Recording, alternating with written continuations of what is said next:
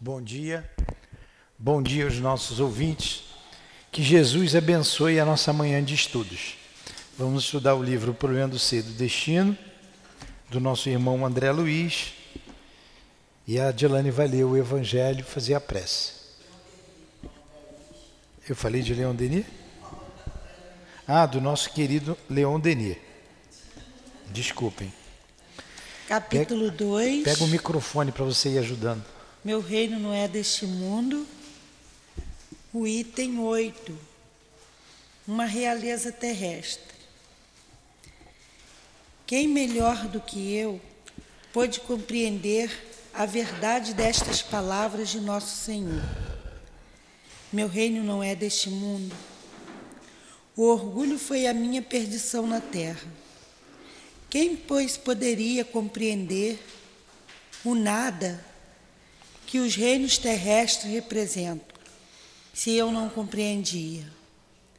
O que levei comigo da minha realeza terrestre? Nada, absolutamente nada. E como para tornar a lição mais terrível, a realeza não me seguiu até o túmulo. Rainha era eu entre os homens. Rainha eu acreditava entrar no reino dos céus. Que desilusão, que humilhação, quando em lugar de ser recebida como soberana, eu vi acima de mim, mais bem acima, homens que eu considerava insignificantes e que desprezava, porque não tinha sangue nobre. Oh, nesse momento compreendi a inutilidade das honras e das grandezas que se buscam com tanta avidez sobre a terra. Para se preparar um lugar no reino dos céus, é preciso abnegação, humildade, caridade em toda a sua perfeita prática e benevolência para todos. Não se pergunta o que fomos, qual a posição que ocupamos, mas o bem que fizemos, as lágrimas que enxugamos. Ó Jesus, disseste que teu reino não é deste mundo, pois é preciso sofrer para chegar ao céu. E os degraus do trono não nos aproximam dele. São os caminhos mais penosos da vida que nos conduzem a ele. Procuremos, pois, o caminho entre as dificuldades e os, e os espinhos, e não entre as flores. Os homens correm em busca bem, dos bens terrenos, como se pudessem guardá-los para sempre. Mas aqui não há mais ilusões, e eles logo se apercebem de que se apoderaram apenas de uma sombra e negligenciaram os únicos bens sólidos e duráveis, os únicos que lhe seriam proveitosos, a namorada celeste, os únicos que poderiam dar entrada a essa morada. Tenha piedade daqueles que não ganharam o reino, de, o reino nos céus e ajudem-nos com suas preces porque a prece aproxima o homem do Altíssimo, é o traço de união entre o céu e a terra. Não esqueçam, uma rainha de França. Amado Mestre Jesus, envolva-nos um pouco mais, Senhor, com o teu amor, para que consigamos aprender, apreender, praticar tudo que nos chega nesta casa de amor através da doutrina espírita. E hoje, através da obra do nosso mestre Leon Denis, que ele nos inspire, Senhor. Em teu nome o chamamos para nos ajudar. Como chamamos também os guias da nossa casa, o altivo, os dirigentes da nossa casa. E Leon Denis, um desses dirigentes nossos. Em nome desses espíritos amigos, amorosos, em nome do amor, em nome do nosso amor, em teu nome, Senhor. Mas acima de tudo, em nome de Deus, damos por iniciado os estudos da manhã de hoje. Que assim seja.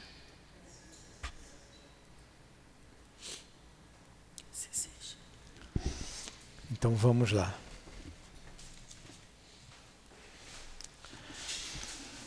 Nós paramos aqui na evolução e finalidade da alma, não é isso? Na primeira parte, né?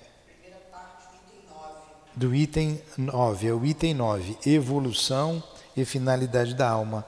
Essa, a página 127 desse da edição CELD, essa edição mais recente. Página 127. Tudo bem até aí? Podemos começar? Vai, Adilane. Evolução e finalidade da alma. A alma, dissemos, vem de Deus.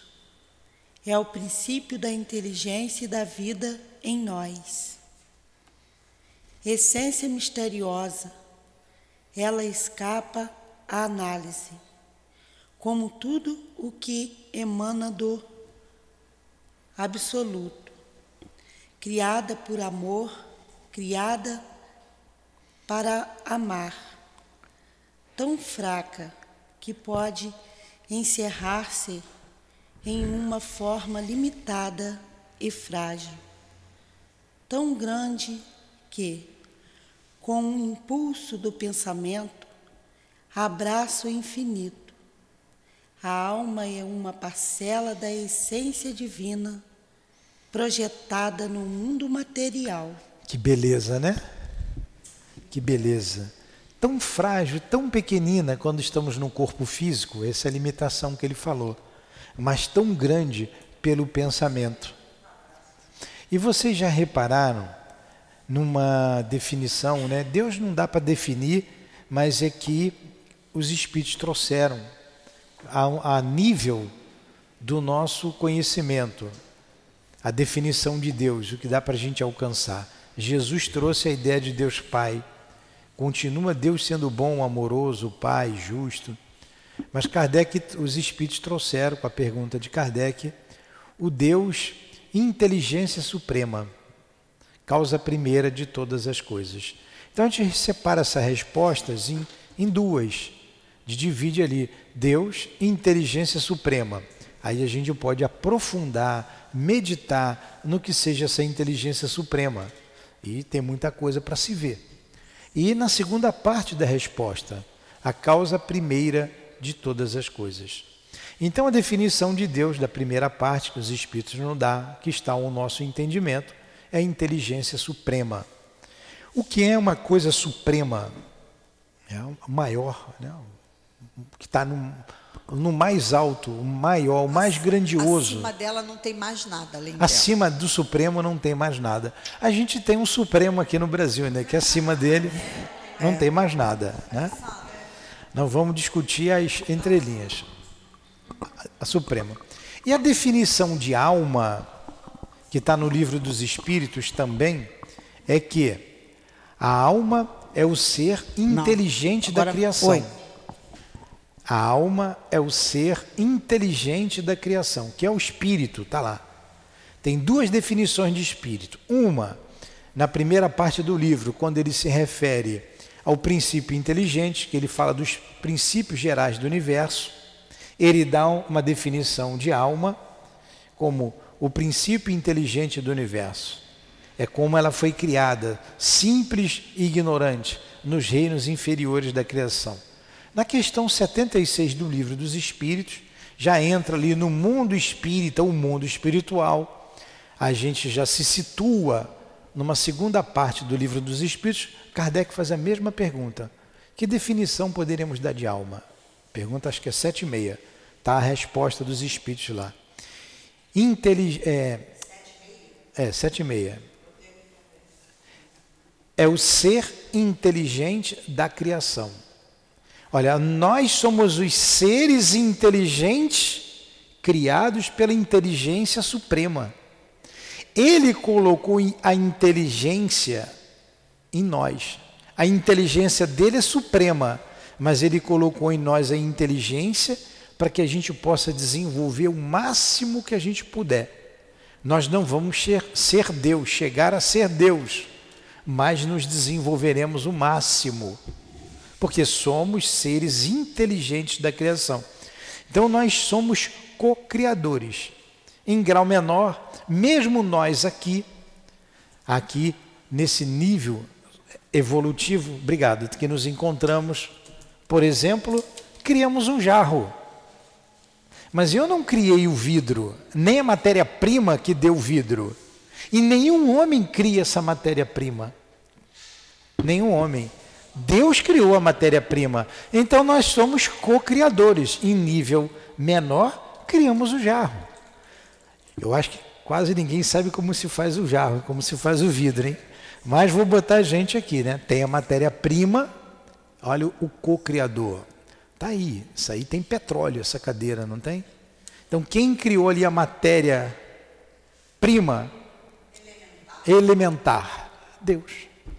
Aí a gente vê num nível mais elevado os seres co-criadores criando as, as colônias espirituais. São várias as colônias. Nosso lar, uma dessas colônias. Um nível mais elevado ainda, a gente vê Jesus como co-criador desenvolvendo a Terra, criando o planeta Terra, responsável pela Terra e ajudando na criação do planeta. Aí vocês imaginam, imaginem aquela criação do nosso sistema solar, mais complexa ainda. A criação da nossa galáxia, então são seres pensantes que desenvolveram a inteligência num grau tal que chegaram lá hoje a gente consegue criar aqui o vidro. Estou né? pegando um exemplo. Mas um dia conseguiremos também elaborar a criação de um planeta a partir da matéria elementar, que só Deus sabe como Deus criou. Só vou ler aqui e vou te dar. Vou te dar. Aí diz aqui, ó, a alma, dissemos, vem de Deus. Deus, inteligência suprema. A alma, ser inteligente da criação. A alma vem de Deus. É o princípio da inteligência e da vida em nós. O princípio da inteligência e da vida em nós. Essência misteriosa porque nós não sabemos o início de tudo, nós não sabemos, por mais que estudemos, a gente não sabe o princípio, a natureza, o princípio de tudo. Então é uma essência misteriosa, ela escapa à análise, como tudo que emana do absoluto. O absoluto é Deus. Criada por amor, nós fomos criados por amor. Nós, o universo existe por um ato de amor criada por amor, criada para amar. Nós fomos criados pelo amor e criados para amar. Tão fraca que pode encerrar-se em uma forma limitada, tão frágil que nós falamos, é o corpo físico, tão grande que no impulso do pensamento abraça o infinito. Chegamos até as, as galáxias. A alma é uma parcela da essência divina projetada no mundo material. Ficou mais claro agora? É, aqui tem uma coisa importante, né, que ele fala, né, que é, é tão fraca e tão frágil e tão grande que com o impulso do pensamento abarca o infinito, que era o que Jesus falava, eu sou um com o Pai. É nesse sentido, a, a alma abarcava o infinito, que esse infinito aqui está com letra maiúscula. Então ele está falando de Deus mas não a suprema, a suprema inteligência, mas abarcava. O que, que quer dizer abarcar, né, Milton? Compreender. Isso. Compreender. Mergulhar nós não seremos. É, é, nós não seremos essa inteligência suprema, isso. mas nós compreenderemos essa inteligência suprema. E a gente veio por amor e aprender a amar. E outra coisa importantíssima que ele fala aqui, então a gente a gente pode abarcar o infinito como Jesus falou, mostrou para a gente, vocês podem, né? Vocês podem fazer muito mais do que eu.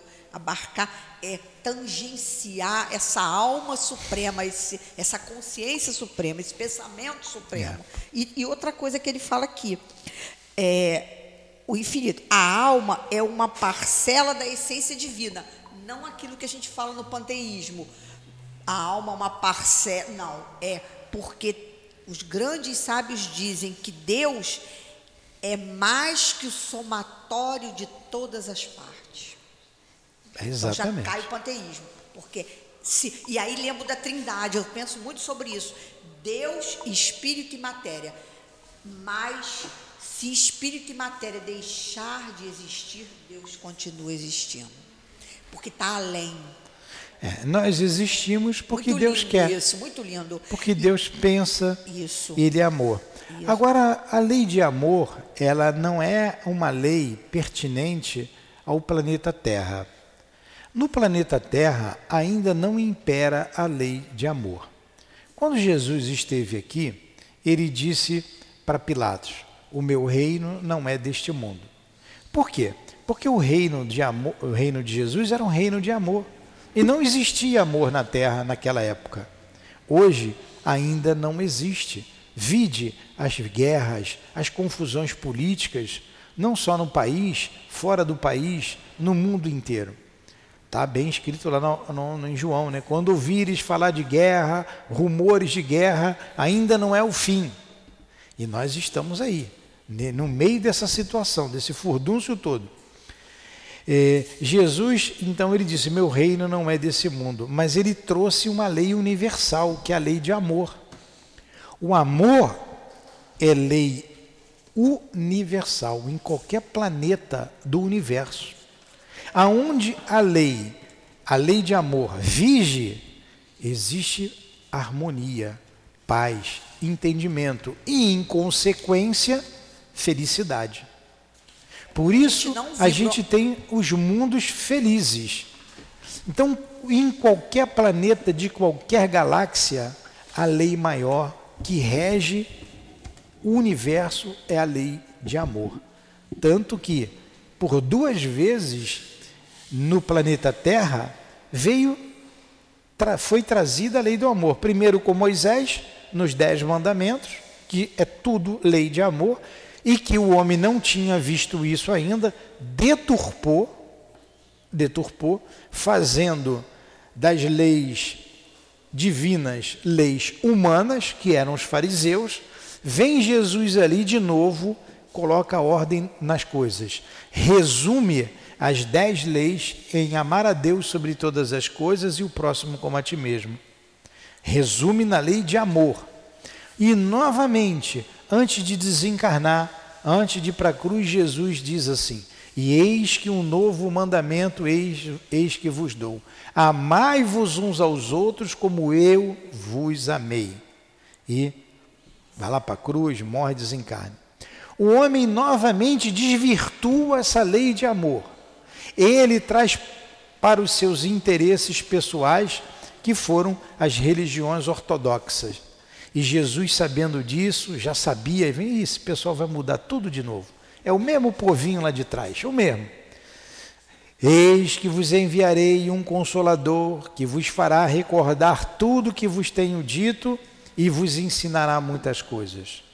Então vem a doutrina espírita. Jesus sabia que íamos esquecer seus ensinamentos básicos, como reencarnação, comunicabilidade, tudo isso que o homem desviou vem a doutrina espírita relembrar e ensinar o que ele não pôde ensinar naquela época, ampliar a base do cristianismo. Aí você entende muito bem aqui a nossa evolução e a finalidade da alma, a nossa finalidade, entendeu? Júlia, entendeu? Nós estamos aqui para progredir, para crescer, para se desenvolver, caminhar para Deus. A gente normalmente estaciona, a gente compreende a juventude, você é uma menina ainda, a gente tem os nossos erros, os nossos tropeços, as escolhas, escolhas erradas, escolhas acertadas, mas quando a gente começa a perceber que somos espíritos imortais, e temos um norte em nossa vida, e você está tendo um norte com a doutrina espírita, com Jesus, o amadurecimento vem e a gente passa a pensar diferente. Tolo é aquele que diz que nunca vai mudar. A gente muda toda hora. A gente se transforma todos os dias, as nossas células mudam, tanto fisicamente como moralmente, intelectualmente. A gente passa a conhecer mais coisas, a gente analisa, puxa, eu, eu fiz isso aqui, hoje eu não faria mais. Eu pensei dessa forma um dia, agora eu não penso mais. Então a gente está sempre modificando e devemos modificar para melhor, vem tendo como norte Jesus, o Evangelho de Jesus, que ele nunca vai nos enganar, porque as leis morais são todas baseadas na lei de amor.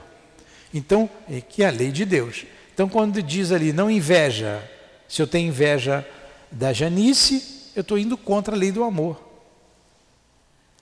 Ciúme, raiva, vingança, e o que você pensar de vício é contrário à lei de amor. O que você pensar de virtude, você está dentro da lei de amor, filha do amor, como todas as Porque virtudes. amor é vibração, né, Nilton? O amor que a gente fala aqui, é, se a gente parar para pensar, o amor está em tudo. Porque ele falou aqui, ó, criada por amor. Todo o universo é uma criação de amor. Então, todos os cantos do universo, a vibração do amor está. Está no planeta Terra. Só que a gente faz o quê? Não projeta no mundo material. Sim. Isso a mente, a alma não. É. Porque aqui, ó, nós somos o quê? Uma parcela da essência divina projetada no mundo material. É, é como o sol. O sol está aí. Hoje está um dia bonito. Isso. Mas, Mas se a janela estiver fechada. Perfeito. Então o amor está aqui. Mas se o nosso coração tiver fechado para esse sentimento, a gente isso, não percebe. Perfeito. Por isso que ele falou, o, o, esse, é, a, a, o meu reino não é deste mundo, porque é um reino de vibração imensa de amor, que projeta a mente divina. Pois isso é lindo. Bem. Não, é? Se a, gente, a gente pode estar em qualquer lugar e projetar essa mente divina. Porque Jesus estava aqui com a gente e projetando a mente divina um ah. planeta de provas e expiações ainda, mas com a mente projetada no infinito, em Deus. Vamos continuar. Também, a doutrina cristã espírita, ela diz o seguinte, se quiseres progredir mais rapidamente, amai-vos e instruí-vos, e que também fora da caridade... Não a instrução está na lei do amor. A instrução está na lei do amor. Vai, Adilane. Isso, continua aí desde a hora de sua descida à matéria? Desde não, há, há continuidade absoluta. Há continuidade absoluta. Dilane, está errado. É página 127. Cadê? Não. Ela não prestou atenção. O menino ali atrapalhou ah, ela. Sim, é.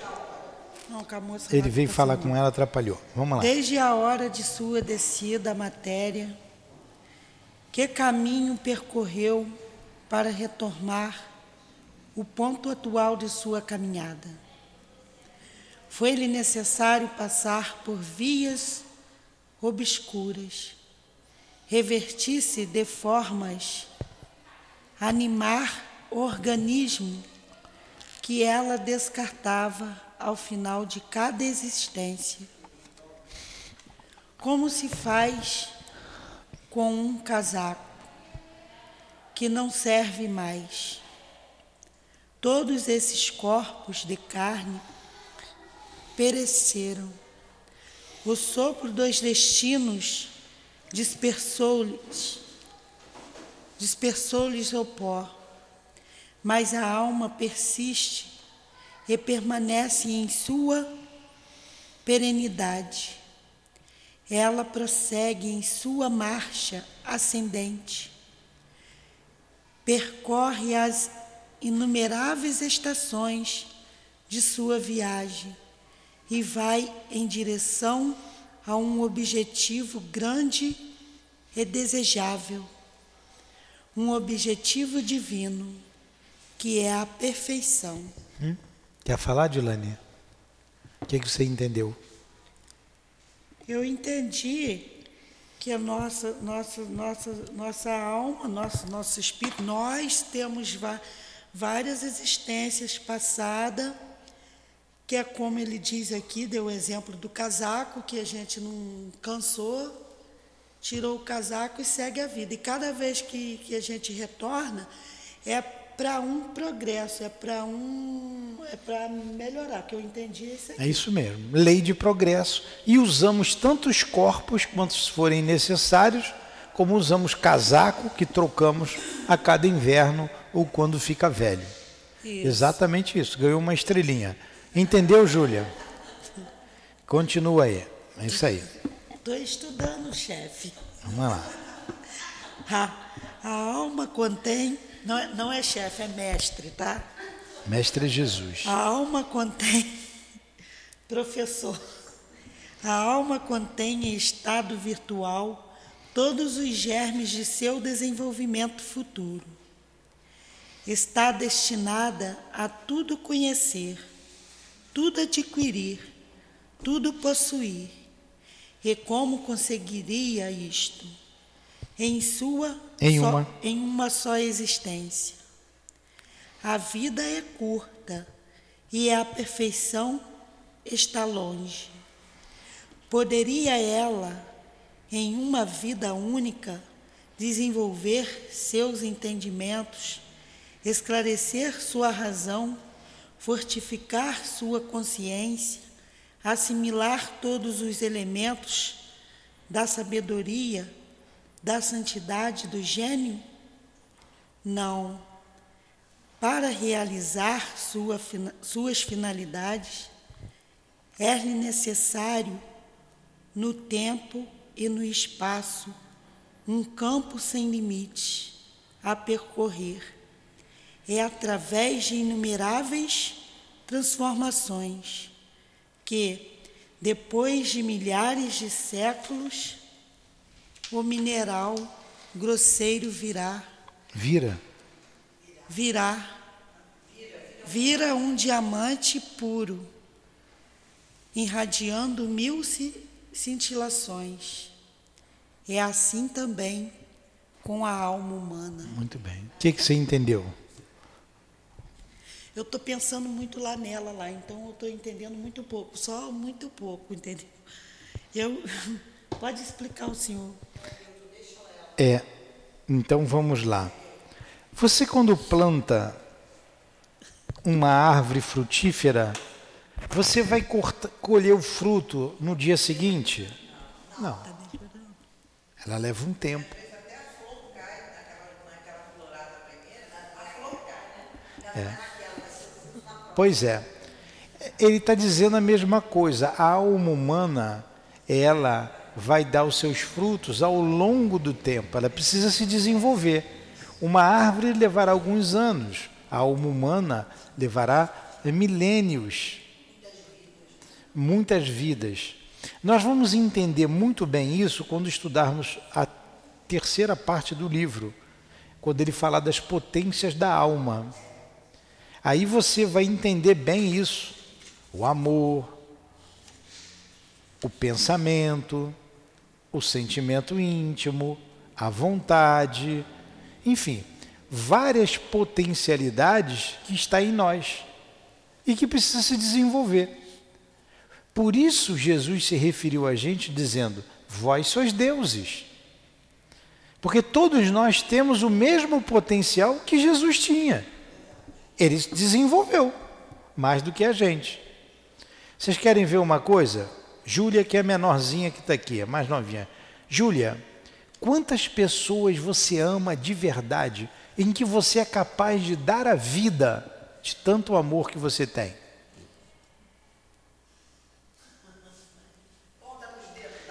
Ela está pensando ali.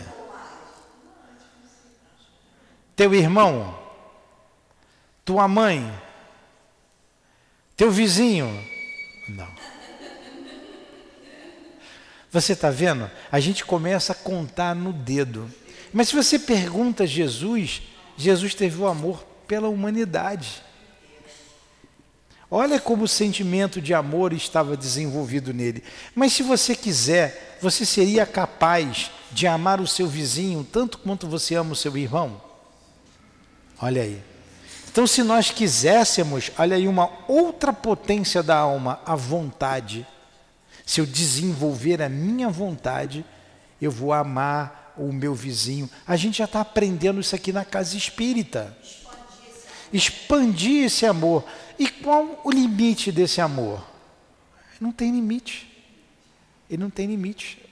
Ele vai atravessar a humanidade, a, a humanidade terrena, a galáxia. Ele vai sempre se expandir.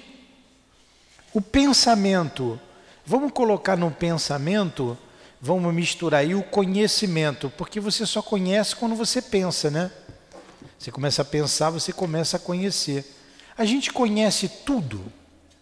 A gente conhece o que está dentro do fundo do mar. A gente conhece as galáxias, como funciona o sistema solar. Olha quanto falta para a gente então aprender. Ó. E qual o limite desse conhecimento? Qual o limite do pensamento? Qual... Então é isso que ele está dizendo. E a gente só vai desenvolver isso ao longo das encarnações.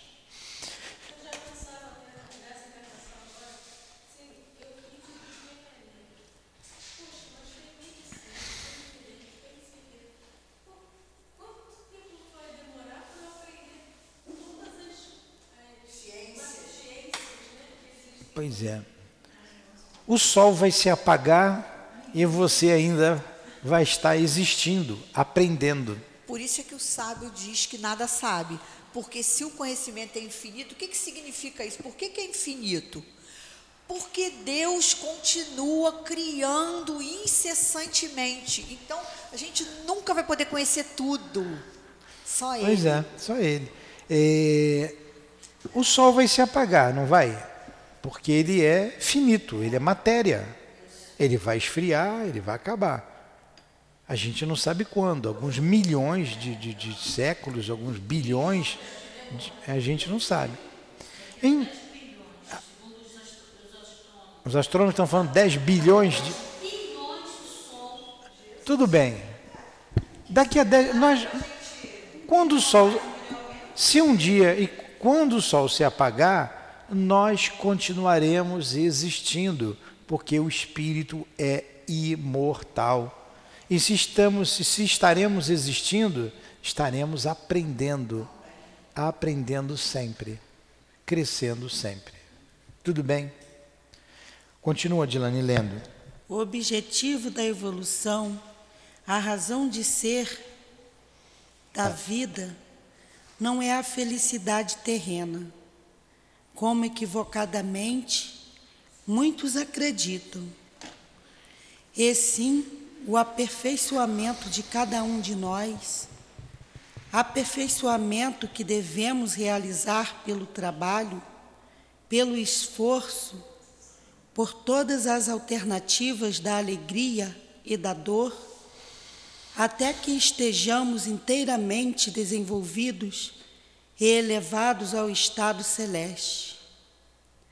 Se há na terra menos alegria, do que sofrimento. É porque este é o instrumento mais apropriado à educação e ao progresso. Um estimulante para o ser que sem ele retarda-se retarda-se-ia nos caminhos da sensualidade. A dor física e moral forma nossa experiência. A sabedoria é sua recompensa. Então, olha o que ele está dizendo aqui: que o objetivo da vida não é a felicidade. Muita gente diz, eu quero ser feliz. Mas esse não é o objetivo da vida. É muito mais do que isso, até porque a felicidade ela é consequência consequência da sua elevação. Se você faz isso, você aprende, você trabalha no bem, se você tem amor, em consequência você tem felicidade. Como o homem deturpa isso, ele busca felicidade nos prazeres imediatos. O sexo, o dinheiro, tudo é finito. O sexo, o dinheiro, o poder, a beleza, a, a, sensualidade, como tudo que é ligado ao senso. E isso tudo é finito. E o objetivo não é esse. O objetivo não é esse. E para que nós aprendamos, nós temos uma companheira eterna nessa vida. Nós temos uma eterna companheira, vou dizer eterna, que é a dor. Quando você sai do caminho do bem, do caminho do amor, a dor faz isso, ó, vem para cá. Aí você teima, a dor faz isso. Por isso a terra é um vale de lágrimas. A terra é um lugar de muita dor, porque as pessoas não entenderam ainda o objetivo da vida, que é a perfeição. Nós estamos aqui para nos aperfeiçoar. Aí confundimos essa perfeição com felicidade. E a felicidade, como colocou a Débora, é finita. É como a água do mar. Você está com muita sede, ô Júlia, muita sede. E você beber água salgada, você vai ter mais sede. Quanto mais água salgada você bebe, mais sede você tem. Você nunca é saciado. Os objetos assim, finitos nos trazem assim são os prazeres da carne. São os prazeres que um homem busca avidamente. Foi muito bem lida ali a rainha de França. rainha, eu era entre os homens. Rainha, pensei de ser recebida no reino dos céus. Rainha, devia ter um rei, né? Devia um rei. Olha aí. Queria casar com um rei, Júlia? Rainha tinha que ter um rei. Tinha poder. Tinha dinheiro, né? Tinha posição, posição elevada, social, facilidade. Né? Tinha tudo isso, ainda mais aquelas rainhas antigas. Poder, dinheiro, beleza, pode ser até feia que fica bonita, né? Beleza, tinha tudo. Quando desencarnou, ficou sem chão. Não foi recebida como rainha. E olha, e era inteligente para escrever uma mensagem dessa, não era qualquer espírito, foi um espírito que pediu poder, riqueza, beleza para poder vencer e faliu. Então não era qualquer espírito, tanto que ela percebeu, meu Deus, que, best... que bobeira que o que, que eu fiz da minha vida? Perdi tempo. Perdi tempo. Ela foi humilde ali no final, dizendo: orem por aqueles que não orem por nós, né, que não alcançamos o reino dos céus. Ela pede pressa, prece. Ela fala do orgulho dela. Ela fala que viu seres pequeninos. Então ela tinha tudo que ela queria que um homem, um carnal, gostaria de ter. Tudo. E se quisesse também a, provavelmente, né, naquele tempo, a parte sensual, a sensualidade muito em voga, podia ter quem ela quisesse. Quem ela quisesse, a hora que ela quisesse. É rainha ou não é rainha? É ou não é?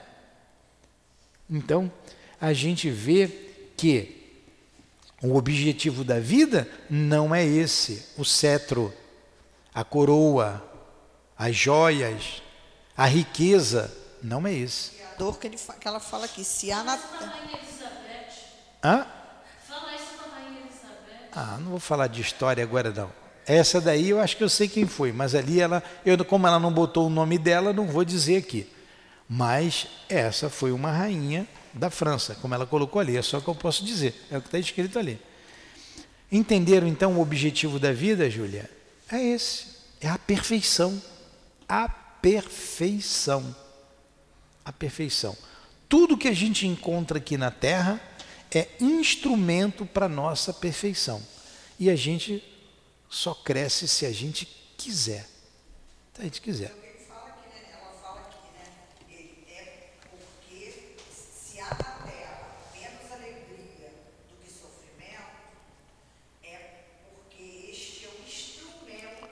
A dor é um instrumento. A educação e a é. é. Mas a gente falou isso, é a dor instrumento da lei, a nossa eterna companheira. Dói, a dor física, a dor moral. É, é, é. Vocês já pensem na dor física. Vocês já viram aí algumas exceções, é uma doença raríssima de pessoas que não sentem dor. Vocês já não viram? Já leram? Porque quebra o braço, não sabe que quebrou, queima a mão, não sabe que queimou. Tem que ter todo cuidado com essas pessoas. Todo cuidado, senão ela se quebra. É um sinal, né? De, é. sinal de perigo. A dor, ela é uma coisa boa. A dor física. E como ela te põe em limites, você vai dizer assim: ali eu vou sentir dor, ali eu não vou. Ela te ensina a ter limites. Você não pode tudo. Você pode estar infartando e não sentir a dor e morrer. É. E a dor moral é o mesmo princípio. A dor moral, ela é muito mais pungente. Ela é muito mais pungente. Só sabe que é uma dor moral quem sentiu. E com certeza todos nós já sentimos dores morais. A gente fez coisas que não deveria ter feito. E nos arrependemos. E quando você se arrepende, é a dor. A dor dói. A dor dói. A dor da perda de um ente querido é uma dor moral. Então, uma dor está te ensinando. Ah, morreu quem eu tanto amo. Meu Deus, essa vida é tão curta. Amanhã eu pode ser eu. Então eu tenho que aproveitar da melhor maneira possível essa vida. Eu tenho que viver e viver bem. A dor faz isso. A dor é para isso. Se você disser, amanhã sou eu, posso morrer amanhã, deixa eu viver a vida com todos os prazeres que ela me oferece, virá uma dor muito mais pungente amanhã. Porque a gente colhe tudo que planta. Tudo que a gente planta, a gente colhe. Continua, Dilane. Pouco a pouco, a alma se eleva.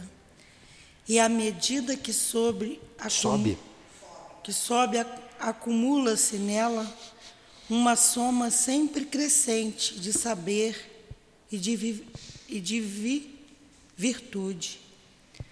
Sente-se mais estreitamente ligada a seus semelhantes comunica-se mais estimamente mais intimamente. com seu meio social e planetário, elevando-se cada vez mais, ela logo se une por elos bem potentes às sociedades do espaço e depois a um ser ao ser un ah. universal. A gente vê bem isso quando você vê lá no meio da selva amazônica aqueles seres que vivem ali, sem tecnologia, vivendo é, no estado de natureza. Um estado de natureza. E olha a complexidade do ser que vive numa cidade grande como Rio de Janeiro, ou qualquer outra cidade grande. A complexidade de, da vida Olha o quanto nós já caminhamos. Nós não conseguiríamos viver lá, a ter aquela vida. Não conseguiríamos. E eu tenho certeza que não. A não ser que você tenha, seja índio e veio para cá ainda e deu um passo maior do que as pernas, porque eu já estive lá. E várias vezes. É, tu chega de manhã, na hora do almoço, dá vontade de ir embora é muito bonitinho ali, no álbum de fotografia. Vai conviver. Vai viver lá. E eu já vivi, já fiquei até meses ali no meio da selva. Sabe o que é você encostar numa árvore e cair um monte de formiga aqui no teu cangote? Sabe o que é você sentar no chão? A gente não fazia isso, estava acostumado. Encher de carrapato pela virilha, nas partes íntimas, em tudo quanto é lugar? Você sabe o que é você pisar e está uma, uma cobra, ou você está andando e está a onça atrás de você? Você sabe o que é não ter um rádio, uma televisão, um ponto de luz, um. Você não sabe. Você sabe que você tomar banho no rio? Eu vi um toco voltando. Eu fui tomar um banho de tardezinha, acabou lá, estava acabando o dia. Essa Aí- parte melhor. Eu botei um portinho, eu entrei no, no, no barco que a gente tinha, aí molhei, estava molhando o corpo lá com caneco, aí passei sabão, botei a, passei sabão no pé, na meia, quando estou lavando a minha meia ali, né, voltando, o rio passa toco, né, passa árvore, né, descendo o rio abaixo, lá na beira do rio, lá dentro onde o homem nunca botou o pé, tá, nunca ninguém foi lá, nós fomos os primeiros lá. Aí eu vi um toco vir contra a correnteza. Eu falei assim, esse toco está estranho. Eu olhei, toco contra a correnteza. Era um jacaré enorme. Aí eu chamei os colegas. Aí depois o pessoal queria a minha meia para pegar jacaré, fazendo gozação. Pega a meia do Nilton para a gente caçar jacaré. Então, é um lugar totalmente inóspito. Essa é a palavra, inóspito. Não dá, a gente não consegue. Sim, sim. Agora, lá, ó, com, a, com a pele igualzinha esse teu, a tua máscara aí. Aí, é, é, imagine você, Júlia, novinha aqui da cidade, morando num lugar desse. Larga você lá. É um lugar inóspito, difícil. Olha o quanto a gente já progrediu. Não tem como voltar atrás. Não tem como, isso já passou. É daqui para frente. Por isso que o espírito não retrograda. Ele não retrograda. Conquistou.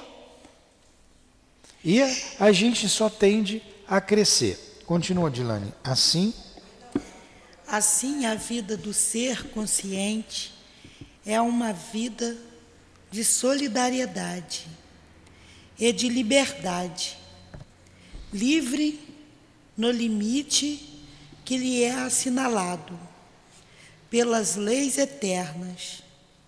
Ele se torna o arquiteto de seu, se- de seu destino. por isso que Jesus era Jesus. E ele construiu aquilo tudo nele, ele que construiu, ele é que constitu, ele ele conquistou. O que nós temos hoje, nós conquistamos. Temos muito ainda o que constu, con, que palavrinha chata de falar, de que cons- conquistar. Temos muito o que conquistar, temos muito o que aprender. Só depende de nós. Por isso que Deus não salva. É. A gente não quer. Porque não quer. É muito mais fácil você ir ali na igreja da esquina e o fulano lá dizer assim: toma aqui água na cabeça né? e tá salvo. Deus te salvou. Acabou todos os pe- pecados, você está zeradinho. E aí? É muito mais fácil, não é? Eu posso fazer o que eu quiser porque eu já estou salvo. Eu posso até errar, porque Deus me salvou. Hoje, acredita, acredita, acredita e vende terreno no céu ainda, tá? Tem muita. A moça aqui que veio aqui, que a gente, a gente tem lá o terreno novo lá, aquela moça, ela comprou. Não é uma pessoa, é uma pessoa esclarecida. E comprou logo dois terrenos no céu. Ué, Vari que está vendendo. Vari que está vendendo. Quantas pessoas ainda acreditam nisso? Porque é a lei do menor esforço, a pessoa não quer trabalhar. E a lei é de trabalho, é conquista. Por isso viemos aqui muitas vezes. Continua, Dilane. Seu adiantamento é a obra sua. Nenhuma fatalidade oprime, a não ser a de seus próprios atos, cujas consequências sobre ele recaem. Mas ele só pode desenvolver-se e crescer na vida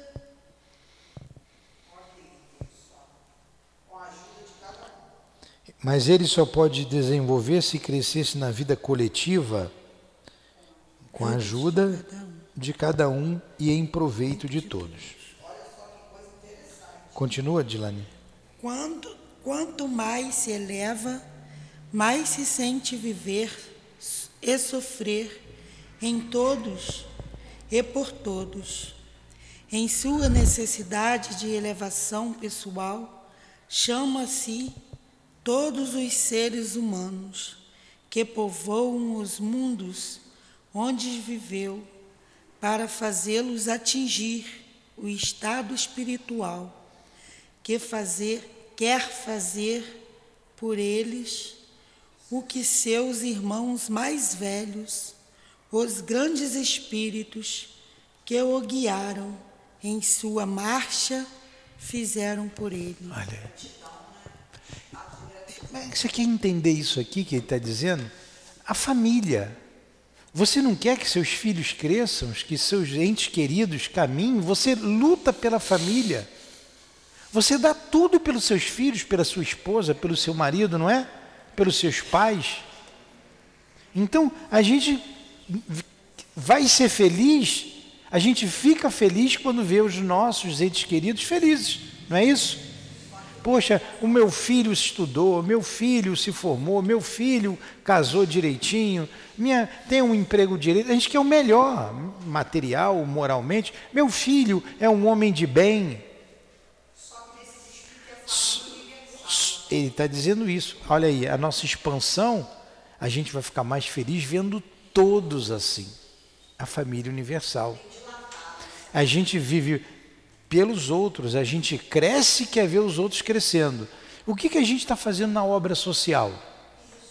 Né? Ali, a professora quer ensinar, veio mãe hoje para aprender, alfabetizar, mas o erro foi meu, porque eu não avisei no sábado, eu esqueci completamente. Mas semana que vem virá. Então, você mora onde? Mora em Vila Valqueire. Eu não sei, onde é que é Vila Valqueire, hein? Onde é que fica Vila Valqueire? Então, ela veio de longe, né? Pegou o carro dela. Mas as crianças veem, ela estava Nas crianças, sim. Crianças. Ela ia dar aula também de alfabetização para os adultos. E os adultos não vieram, mas porque eu não avisei. E tem muito adulto que não sabe ler nem escrever, tá? A dona Maria é uma delas que estava aqui e ela não sabia. Ela estava aqui cedo. É, sábado a gente vai avisar, tá? Porque foi muito rápido naquele dia. Então, ela se preocupou, saiu da casa dela, né, fez uma viagem se preocupando com o seu semelhante. Ela quer que o outro aprenda a ler e vai te trazer uma satisfação, né, uma alegria em ver a pessoa que não sabia ler nem escrever aprender a ler e a escrever. Está ensinando as crianças o reforço escolar, matemática. E quando você vê isso, você fica feliz, não é? Nós ficamos felizes as mães estão ali sendo evangelizadas. Quando a gente vê a mãe que arrumou um emprego, arrumou um trabalho, que ela está mais educada, a gente fica feliz. Porque então já a gente já com essa família maior, É. né? a gente já está saindo dos nossos laços consanguíneos para a família maior, né? para aqueles que estão ao redor de nós. Esse é o objetivo da vida. Isso é crescer, isso é progredir, isso é progresso. Então a doutrina espírita ela vem para alavancar o progresso moral da humanidade, da humanidade. Porque as leis que estão aqui são leis naturais, são leis de Deus. É o progresso coletivo, não individual somente. Progresso coletivo. E a mediunidade visa tudo isso. Tudo bem até aí? Perguntas? Colocações? Então vamos lá, Dilane. Ó, pequenino aqui. Fala.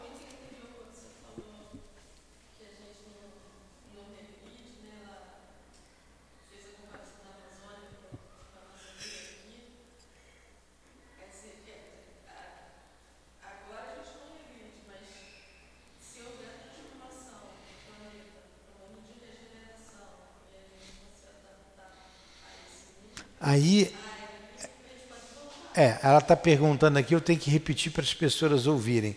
Ela perguntou aqui, o exemplo que, que eu tinha dado aqui, que a gente não regride, mas o planeta se transformando e os seres que saem daqui e vão para um planeta ou igual à Terra, continuam num planeta de provas e expiações, ou pode ir até para um planeta é, primitivo. Se for, ele vai levar a bagagem intelectual que ele tem, porque em relação àqueles lá, é como a professora, ela já sabe ler, sabe escrever, o outro não sabe nada. Então, ela está numa posição muito além. Ela vai ensinar as crianças a fazer uma expressão. Já está fazendo expressão ali? É tudo alfabetização. Então, ela sabe alfabetizar e ela está ensinando as crianças e os adultos a se alfabetizarem. Então, ela sabe mais. Ela não desceu do posto dela, do conhecimento dela é o mesmo, não é porque ela veio aqui que ela se diminuiu. Aí você, como não quer acompanhar o progresso moral, você vai levar o seu conhecimento lá. Não é que você regrediu, você vai ajudar a Deus, você vai ser um colaborador de Deus a viver num lugar desse. Então, é como se você fosse para a mata, para a floresta, e lá vou ter que aprender. Eu já sei o que, que é luz, eu vou ter que ver onde é que tem uma queda d'água para desenvolver energia elétrica, eu já sei que tem que desenvolver rede de esgoto, de água potável, eu não posso misturar uma com a outra, eu tenho que. E por aí vou. Já, vamos conseguindo, eu já sei que tem, que tem é, raízes, plantas, folhas que servem de remédio. Eu vou me adaptando, vou, vou trabalhando isso e ensinando para quem não sabe. Realmente, pode, vai ser duro, aí é que diz o Evangelho: haverá choros e ranger de dentes. Quando. Deixa. É.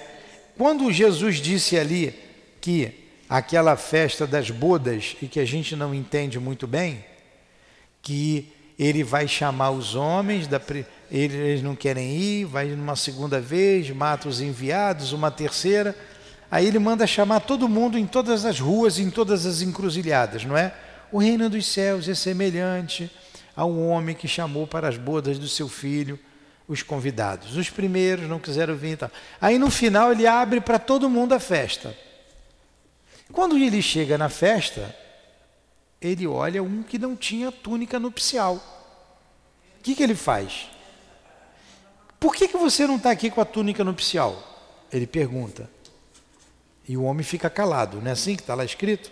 O homem fica calado.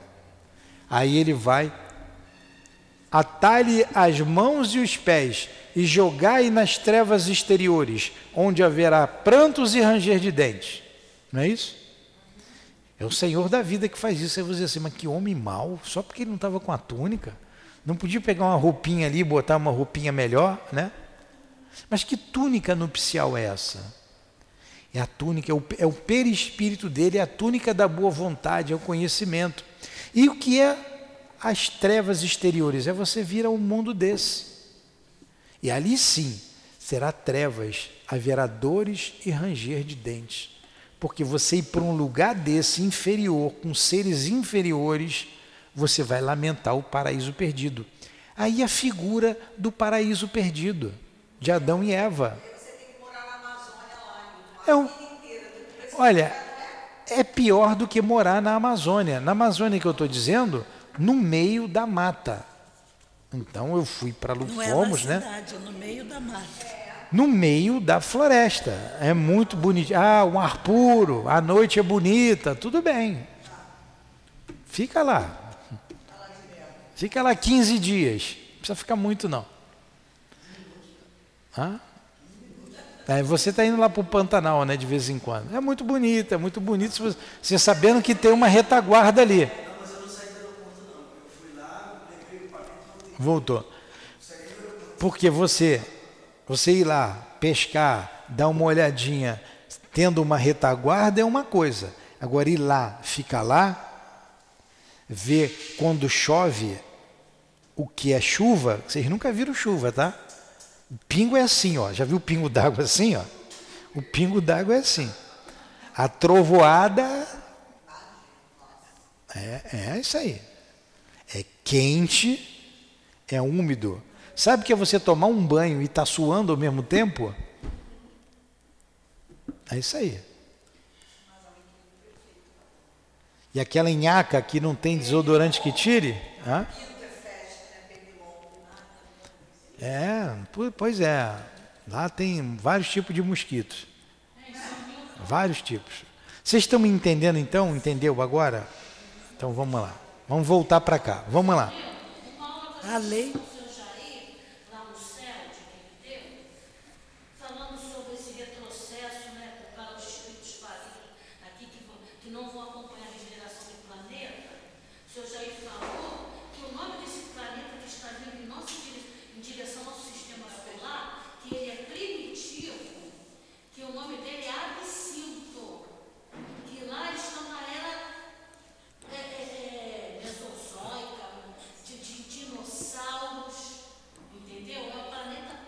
Então, vou, vou jogar você lá. Vai para lá. Vamos lá. É isso mesmo. É, você que está indo, eu não. Vamos a lá. Lei de, a lei de justiça, a lei de justiça quer que, por sua vez, todas as almas se emancipem, libertando-se da vida inferior. Cada ser que conquista a consciência plena deve trabalhar preparando para seus irmãos uma vida sustentável, uma condição social que comporte apenas a soma de males inevitáveis. Estes males necessários ao funcionamento da lei de educação geral jamais serão completamente suprimidos de nosso mundo. Eles representam uma das condições da vida terrestre. A matéria é o útil obstáculo. Ela provoca o esforço e desenvolve a vontade. Contribui para a exceção dos seres impondo-lhes necessidade que o constrangem ao trabalho. E como sem a tristeza conhecer a alegria, como sem a sombra aparecia a luz. Apreciar a luz. E apreciar isso. Como sem privação saborear o bem adquirido, a satisfação obtida. Eis porque as dificuldades encontram-se sobre todas as formas em nós e à nossa volta. Muito bom, né? Pois é, por isso nós temos dificuldades, as dificuldades fortalecem. Vocês não veem isso? O pessoal quer ficar forte, não tem que pegar o peso? Aquilo é, é força. Aí eu lembro que a gente precisa fazer comida para comer, tudo isso, né, essa necessidade do mundo Desenvolve o intelecto. É, desenvolver tudo. É, você sai da inércia. O outro. Né? O outro faz força, ele tem que se esforçar para desenvolver o músculo é o trabalho que desenvolve os músculos do cérebro. O... É. Vamos parar por aqui? Uhum. Vamos parar? Faz a prece, Adilane. Eu? Ah, vamos agradecer a Leon Denis. Vocês duas precisam vir no livro dos Espíritos e no Evangelho, para começar a dar paz. Vamos lá. Faz a prece.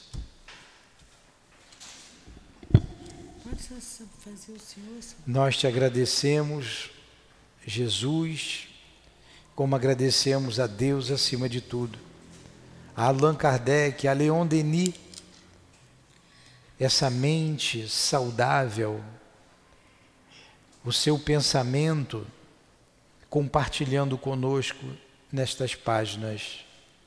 Obrigado, querido amigo, por nos estimular ao crescimento espiritual, nos mostrar com Jesus, com Kardec, a direção que devemos tomar diante da vida, ensinando-nos que somos espíritos imortais, que de Deus viemos e para Deus voltaremos. Obrigado aos guias da nossa casa, ao nosso altivo, aos guias aqui presentes. Em nome da espiritualidade amiga que dirige a nossa casa de amor, da coluna de espíritos que nos dirige. Em nome de Leon Denis, do nosso mestre Denis, de Allan Kardec, em nome do amor, do nosso amor, do teu amor, Senhor mas acima de tudo, em nome do amor de Deus, nosso Pai, encerramos os estudos em torno do livro O Problema do Ser e do Destino da manhã de hoje. Que assim seja. Graças a Deus.